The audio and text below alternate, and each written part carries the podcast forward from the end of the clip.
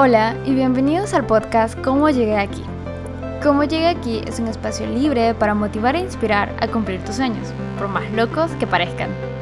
Yo soy Stephanie y seré que los acompañe por este camino, donde escucharemos experiencias, tropiezos y victorias de personas que se atrevieron a ser valientes.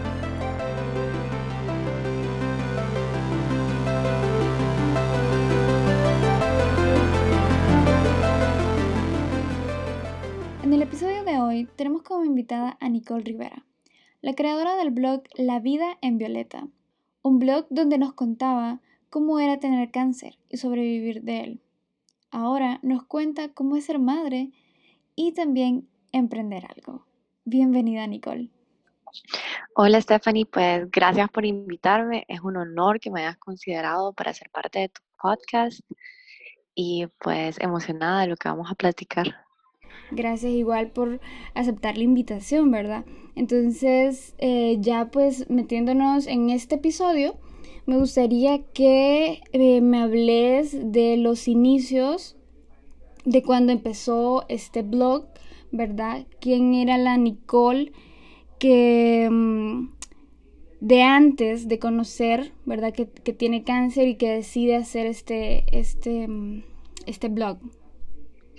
Bueno, mi blog comenzó eh, en diciembre del 2014. era en Navidad. Acababa de pasar por mi primera quimioterapia y pues no sabía en realidad qué iba a hacer con mi vida porque todo estaba en, en pausa. Como que empecé mi tratamiento y mi vida, mis estudios, estaba terminando mi carrera de arquitectura y pues tuve que ponerle un, una pausa y dedicarme a mi salud. Entonces, eh, no sabía qué hacer y obviamente pues sí me puse un poco triste, un poco deprimida y muy pensativa como del futuro, qué iba a ser de mi futuro. Así que estaba pasando esta misma experiencia con mi mejor amiga porque su mamá también tenía cáncer y a su casa era la única casa que me dejaban ir porque era el lugar donde tenía los mismos cuidados que en, la mía. Entonces fue bien divertido cómo nació la idea de, del blog, porque estábamos platicando, era un 25 de diciembre, no, 26 de diciembre, y, está, y estábamos platicando en su cuarto como, puchica, eh, mi mamá siempre me pide que le lea experiencias de otras personas, eh, a ella le encanta estar buscando en internet y leer. O sea, si mi mamá no fuera una persona mayor, yo le diría que hiciera un blog. Y entonces ahí yo quedé como, Sí, ahí fue donde vos dijiste, bueno, creo que esto viene para mí. Eh, sí, como que sembró una semillita. Entonces me dijo, vos deberías de escribir un blog, deberías de contarle a las personas que se siente tener cáncer. Y entonces obviamente como la primera reacción que uno tiene es como, uy, no, pero ¿y, cómo voy a hacer eso? Y, mil excusas. Y después dije, pero ¿qué tengo para perder? O sea, ¿qué puedo perder? ¿Que nadie, me lea? O sea, ¿qué, es, ¿qué es lo peor que puede pasar? Entonces ese mismo día eh, compramos el dominio de, del blog La Vida en Violeta. Y ese día también nos inventamos el nombre. Estábamos escuchando eh, Andrea Bocelli, la vida en rosa. Y mm. estábamos investigando un poco sobre, sobre el linfoma de Hodgkin, que ese era el tipo de cáncer que yo tenía. Y eh, casualidades, buenas casualidades, el listón de prevención era violeta. Entonces, en lo que estábamos investigando, escuchando a Andrea Bocelli, pensando en el blog, fue como que todo se dio y, y quedamos como la vida en violeta porque tu vida ahorita es Violeta. Y yo, sí, yo soy Violeta. Y entonces así fue como surgió todo lo del nombre de, del blog. Y poco a poco lo, fuimos, lo fui alimentando, ella me fue apoyando y así inició. Sí, este, bien interesante cómo llegó esa idea. Especialmente porque em, me gusta eso de que, bueno, ¿y qué es lo peor que puede salir, no? Al final eh, puede que sea algo solo para mí, eh, o porque me imagino que en algún punto también lo tomaste como terapéutico, te, ayudaba a, a seguir en este proceso que eran las, las quimio. Sí, o sea, el blog se volvió mi válvula de escape. Cuando estaba teniendo un mal día, cuando estaba teniendo un buen día, cuando tenía quimio, si tenía que vacunarme para subirme las defensas, sea lo que sea, yo todo lo compartía. O sea, yo compartí esa experiencia. Yo le mostraba a las personas que se sentía que una persona de 24 años tuviera cáncer. Y creo que le cambió el punto de vista a muchos sobre la enfermedad, porque ¿qué es lo primero que pensás cuando te dicen que alguien tiene cáncer? Es como, ay, pobrecito, es que se va a morir, es que, ay, no. Y es como, como con lástima, no sé. No sé si, no sé si te ha pasado, pero quedas como, ay, no sé, con lástima. y, y yo nunca he sido partidaria de la lástima. Soy súper partidaria de la empatía, de cómo ponerte en los zapatos de los demás, pero no mirar a los demás de menos. Entonces yo quería, quise compartir y que la gente sintiera empatía por lo que las personas con cáncer pasan. Y eso, mm. de eso se trataba el blog. Escribía que era una quimioterapia, escribí cuando se me cayó el pelo, em, escribí cuando uno de, mis amigos falleció, o sea, escribía sobre todo. Y eso me ayudó a mí a crecer. Sí. Y, también me abrió los ojos pues, a un mundo que, no conocía. Sí, creo que como te decía, ¿verdad? Eh, encontraste, y como me comentabas vos, eh, fue una válvula de escape para todas las emociones, ¿verdad? Que uno siente en este proceso. ¿Cuánto tiempo lleva el blog eh, ya en el 2020 ahorita? Este año cumple cumplió cinco años. Bastante, bastante, bastante. Sí. Sí, sí ya, ya llevamos cinco años. Y mm, si quieres, puedes contarme un poquito de ese primer año de, del blog, ¿verdad? Que también es eh, donde uno, uno vence un montón de miedos. Y, y, también tal vez un poquito de qué fue lo más difícil para el blog. Em, no sé si te costó escribir, si te costaba encontrar inspiración o si siempre te estabas preguntando como, no sé si esto debería de escribirlo. Mira, creo que al principio lo que más me costaba era escribir, porque nunca había escrito como para compartirlo con los demás, más que en la escuela. Entonces, em, era como dudaba mucho de mi capacidad para escribir y me daba miedo como los errores de ortografía, me daba miedo como no explicarme bien, pero con el tiempo y obviamente con la práctica lo vas como superando y ya después se me estaba haciendo más fácil escribir y eh, pues me volví más constante también al escribir. Em, creo que una de las pruebas más difíciles que tuve con el blog en sí fue cuando me borraron mi cuenta de Instagram. Eh, no tanto por los seguidores, sino que por, por el contenido y el valor que ese contenido tenía para mí, porque ahí es donde yo había compartido todo, desde que me diagnosticaron, cuando me hicieron mi primera operación, la primera quimio. O sea, ahí había compartido realmente todo el proceso y, y cuando me borraron la cuenta de Instagram, lo primero que dije fue como, no, ya, no doy por vencida, o sea, ya no voy a seguir. Porque había creado una comunidad tan bonita que tenía tanto apoyo, no solamente de personas, sino que de, de organizaciones y de fundaciones alrededor del mundo que me escribían y, y como teníamos como proyectos en, en, también en stand-by ahí y todo eso se perdió cuando pues cuando se borró la cuenta. Creo que eso fue como lo más. ¿Y, y supiste de qué, mm, cómo o por qué te la borraron? Mira, Instagram solo me mandó un correo diciéndome que había violado las, las políticas de, de uso, pero realmente nunca supe por qué me borraron la cuenta. Escribí a Instagram, les hice una carta y todo, pero al final nunca pude recuperar la cuenta. Entonces ahí fue otra vez donde tuve dos opciones o me rendía o volví a empezar otra vez de cero. y pues volví a empezar otra vez de cero. Sí, creo que fue la, tu comunidad tuvo una, eh, tuvo una respuesta bien positiva, ¿no? Sí, me apoyaron un montón, compartieron mi página nueva, siempre dando como aliento de, ok, no te des por vencida. Y pues es difícil como vos, mejor que nadie sabrá lo que cuesta como hacer que una, una página crezca y me la habían borrado ya casi llegando a los 10.000 eh, seguidores. Entonces fue como, pero bueno, ni modo. Eh, sí, no, y lo importante es que no te diste por vencida, pues, en, este, en esas pruebas que te da la vida. Creo que es un, una característica tuya. Em, de ese primer año del blog, em, ¿cuál es el momento o el recuerdo más bonito que tenés? Ah, mi última quimioterapia.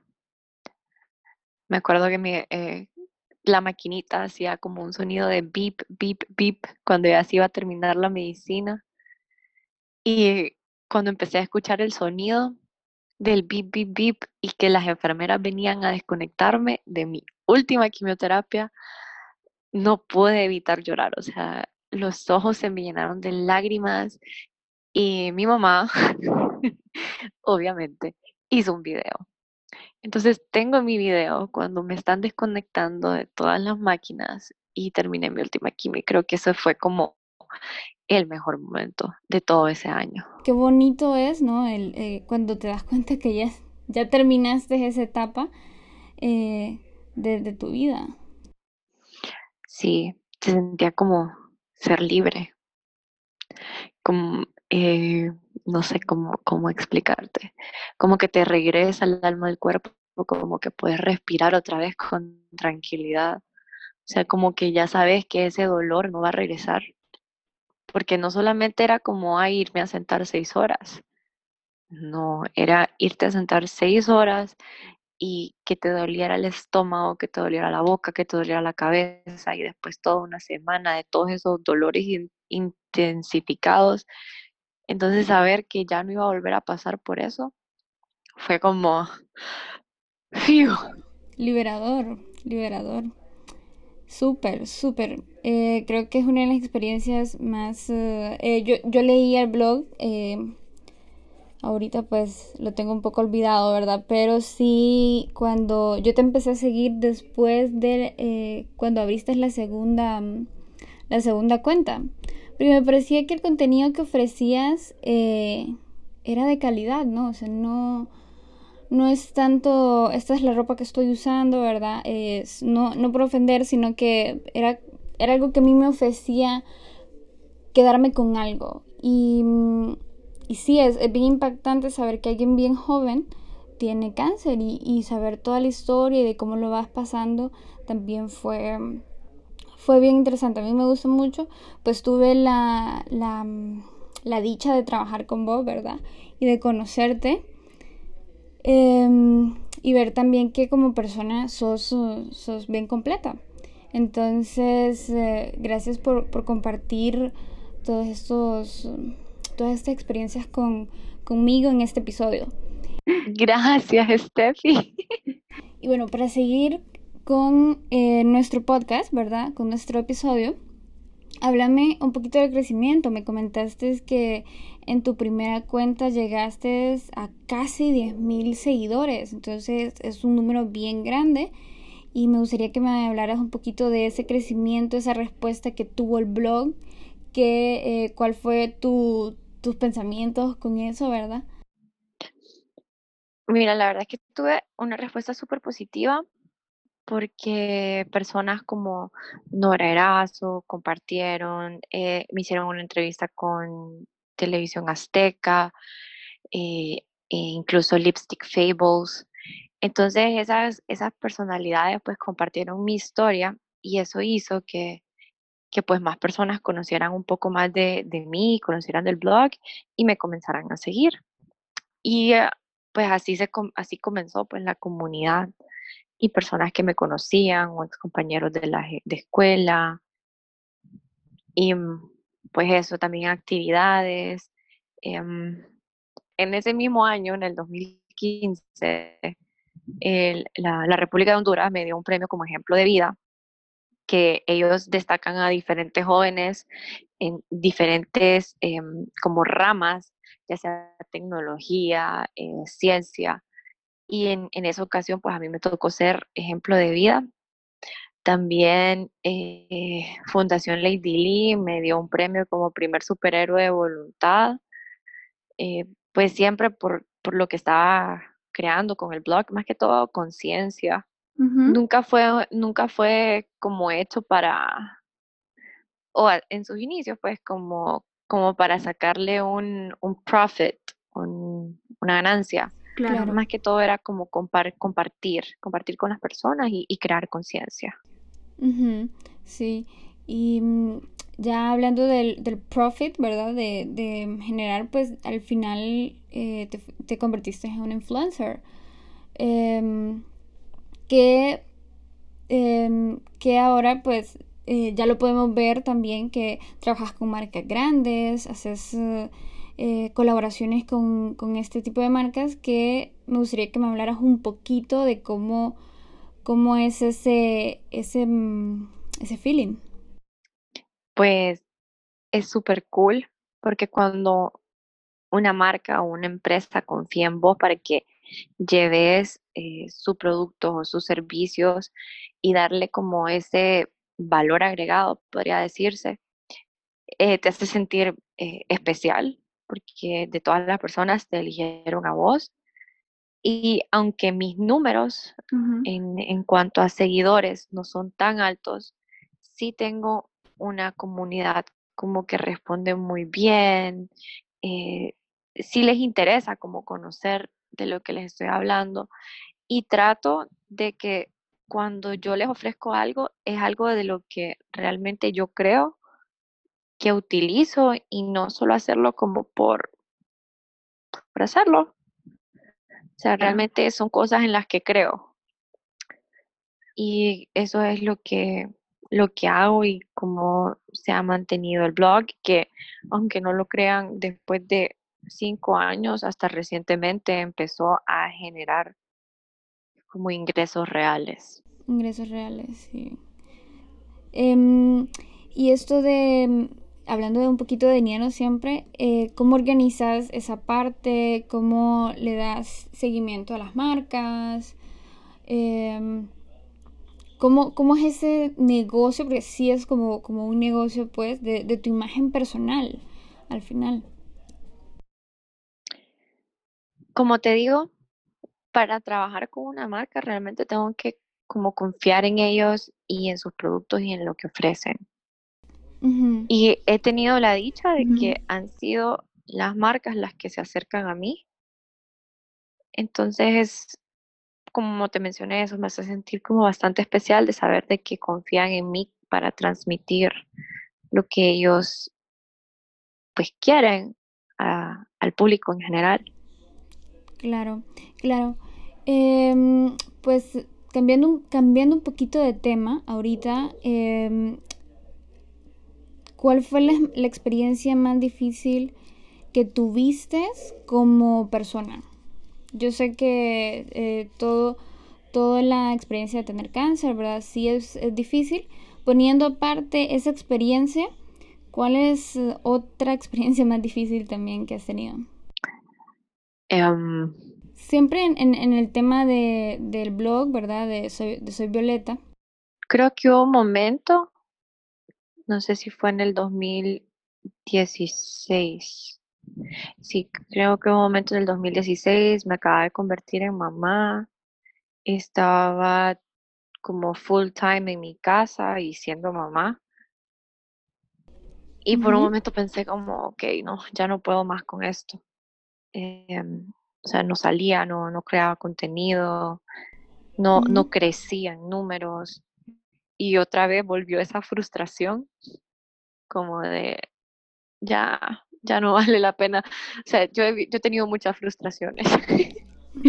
Creo que, o sea, todo, me dan esos, eh, crisis, esas crisis existenciales, como de que ya, ya no sé qué más hacer con el blog y, y, y la verdad es que no me gusta solo con llenarlo con cosas por llenarlo, sino que realmente quiero compartir algo que a la gente le interese o que tenga un valor o que tenga un significado. Entonces ahí volví a tener otra crisis existencial donde quise dejarlo y ya no seguir escribiendo, pero no sé, siempre, siempre hay algo que no, como que no me lo permite dejarlo, como significa tanto para mí, desde dónde inició y hasta dónde estamos, que aunque quisiera no, no podría dejarlo. Sí, verdad, es como un compromiso eh, en el que te haces con vos misma. Después de, de tener una comunidad tan grande, pensás, puchica, también se lo debo a la comunidad. Sí, hay personas con las que hablo todos los días por Instagram, que nunca las he visto, no las conozco, pero todos los días hablamos por Instagram. Si subo un video de Violeta, comentan, platican y, y entonces la verdad es que ya, ya me acostumbré, o sea, tengo muchas amigas cibernéticas. Sí, ¿y cómo fue la, evolución de, del blog? Porque me dijiste que eh, gracias al blog, bueno, el blog ha ido evolucionando en todos estos años a medida que tu vida también ha cambiado. Sí, cuando terminé con el cáncer, em, nueve meses después de mi última quimioterapia, eh, me di cuenta que estaba embarazada y pues ahí fue donde tomó el primer, el primer giro. Cómo se volvió sobre mi experiencia de ser una mujer que acaba de pasar por cáncer y está embarazada. Y um, fue una experiencia súper bonita. Em, compartí todo lo de mi embarazo, cuando elegimos el nombre. Entonces, esa misma comunidad que venía conmigo de verme enferma y sufriendo, también me acompañó a, esta parte tan linda que fue el nacimiento de Violeta. Y es súper chistoso porque yo subo una foto mía y sí, ay, sí, le dan like. Pero subo una foto de Violeta, Instagram explota. O sea, es como, wow. Es que Violeta es linda, es linda, es bien carismática, tiene su propio brillo. Ella es la dueña de mis redes. Sí, sí, eh, también te vino a cambiar, te vino a cambiar la vida, ¿no? O sea, me pareció bien, bien bonito cuando vos eh, comentaste una vez, eh, publicaste que vos pensabas que no podías tener hijos y, y que se te dio el milagro, ¿verdad? Dios te dio el milagro de ser mamá. Sí, esa es otra de las realidades de los, de los sobrevivientes de cáncer, de que muchas veces la quimioterapia o sea, vos sabés que la quimioterapia afecta tanto a las células buenas como a las células malas, o sea, no diferencia una de la otra. Entonces, eh, mi doctor me dijo que las probabilidades de que yo pudiera tener un hijo sin hacer tratamientos de fertilidad por años era como un en un millón. Y entonces fue como una, bueno, ese fue un golpe bien fuerte también, porque era como yo quería tener una familia y todo. Pero bueno, ya llegó un punto en que me había resignado y sin buscarla, ella llegó. Y llegó a ser todo mejor, la verdad. Y qué lindo, ¿no? O sea, eh, em, pues creo que solo la he visto un par de veces, pero es pura alegría. sí, es, es una loca. y mm, Ahorita pues he visto que tenías un proyecto nuevo. Me gustaría que le diéramos una pequeña introducción también a, ese proyecto de... Porque pues ya no sos una persona que, fue sobreviviente de cáncer, sino que también tenés una profesión, sos arquitecta.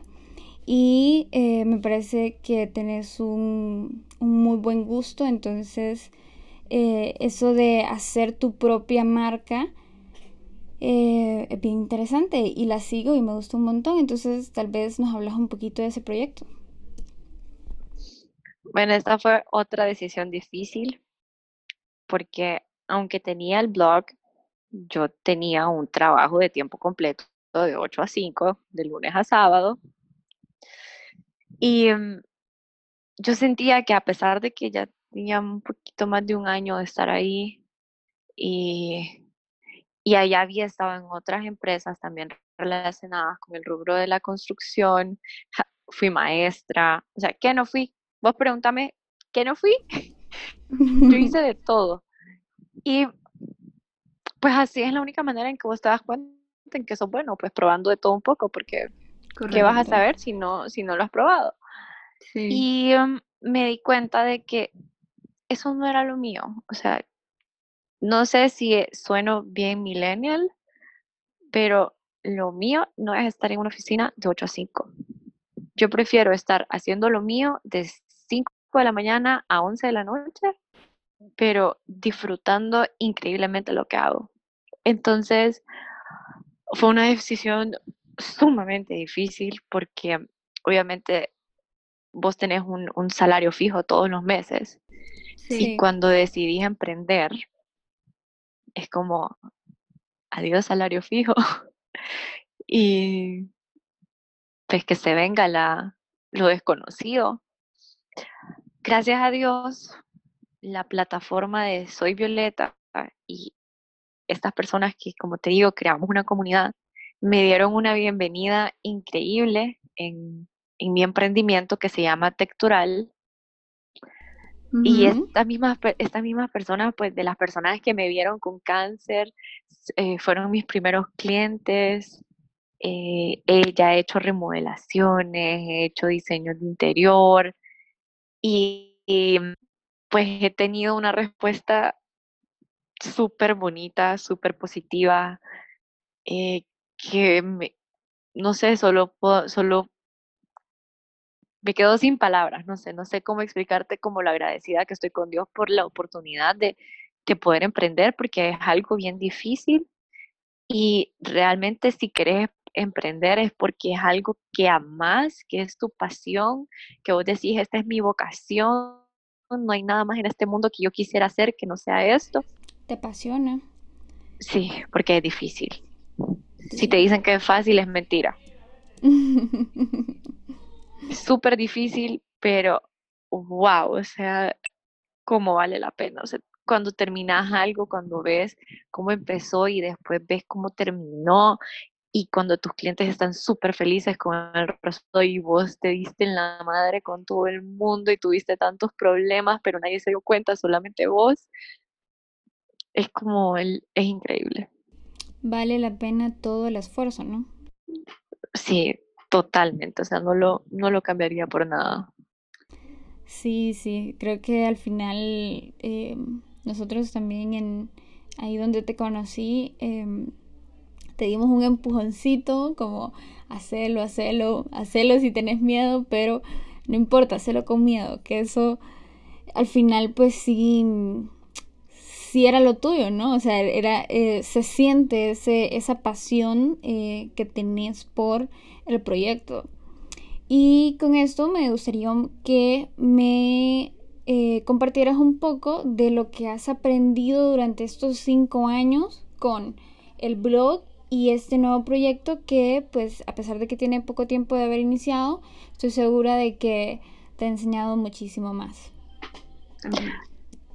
creo que lo principal que, he aprendido con el que he aprendido con el blog es, es un espacio tuyo y en tu espacio hablar lo que vos querás. Y si a la gente no le gusta, pues adiós. Pero nunca estarte como acoplando a los demás. Las personas que tengan que llegar van a llegar y las que tengan que ir se van a ir pero tienes que perder tu esencia por, por querer agradar a todo el mundo, porque eso jamás va a pasar. Eso principalmente y no darte por vencido. Se lo digo que yo tengo crisis existenciales todos los años. Todos los años me quiero dar por vencida y todos los años me digo como, no, ya llegaste hasta aquí, que demos un poquito más. Justo la semana pasada tuve una de esas crisis existenciales. como, o sea, porque estamos en, estamos en esta crisis, en esta pandemia y eso obviamente está afectando a todos los emprendedores, a todas las pequeñas y medianas empresas. Ha sido un golpe bien fuerte. Entonces, esta es una de esas pruebas donde no me voy a dar por vencida y voy a encontrar la manera de hacerlo funcionar. Porque o sea, el, mundo cambia y, y, no puedes ser tan cuadrado de querer quedarte donde estás y hacer las cosas como las hacía antes. O sea, tenés que ir evolucionando con todo, con todo lo que pasa, tenés que ir cambiando y tenés que buscar las maneras de, de darle la vuelta y verle el lado positivo. Entonces, estoy en ese proceso ahorita. Más que todo contextural, porque estábamos arrancando y de la nada, todo se paró. Sí, sí, estaba yo también.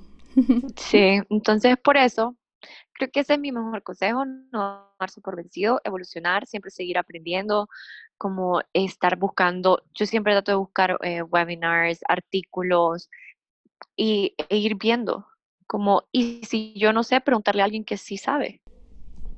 Súper, súper bien.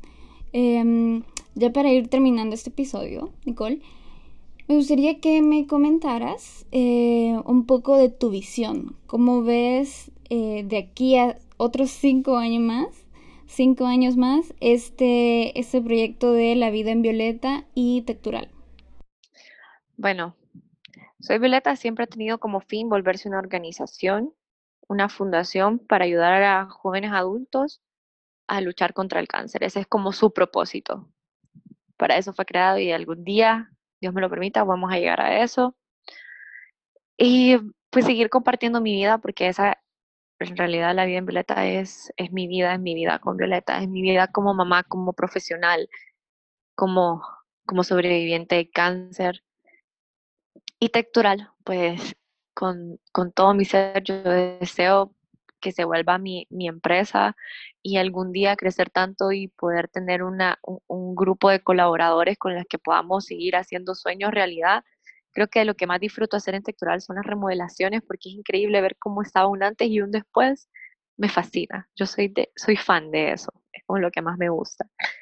Y, y poder seguir creciendo y, y pues el cielo es el límite. La verdad es que yo ya no acepto nos como respuestas. y eso es eso es súper inspirador. Em, bueno, muchísimas gracias por em, compartir y acompañarme en este episodio, Nicole. Creo que ha sido bastante inspirador. Eh, es la idea del podcast, realmente, ¿verdad? Inspirar a que las personas eh, sigan sus sueños. Creo que vos ya lo estás haciendo.